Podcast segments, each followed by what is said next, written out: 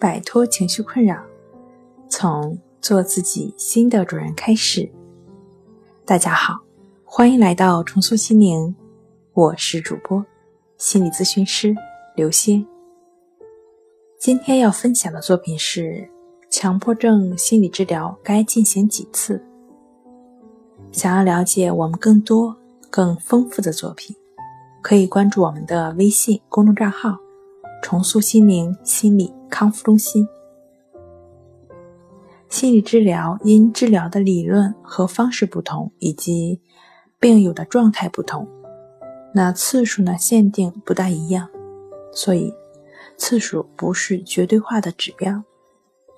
但一般治疗希望病友在每次都会有一定的收获，并且治疗是循序渐进的。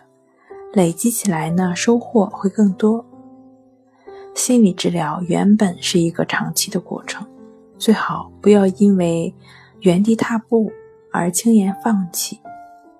那系统成熟的心理治疗，在持续一段时间一定会有效果。持续的过程对于我们心性的磨砺和突破当下强迫的关口是十分重要的。好了。今天就跟大家分享到这儿，这里是我们的重塑心灵。如果你有什么情绪方面的困扰，都可以在微信平台添加幺三六九三零幺七七二三，幺三六九三零幺七七二三，即可与专业的咨询师对话。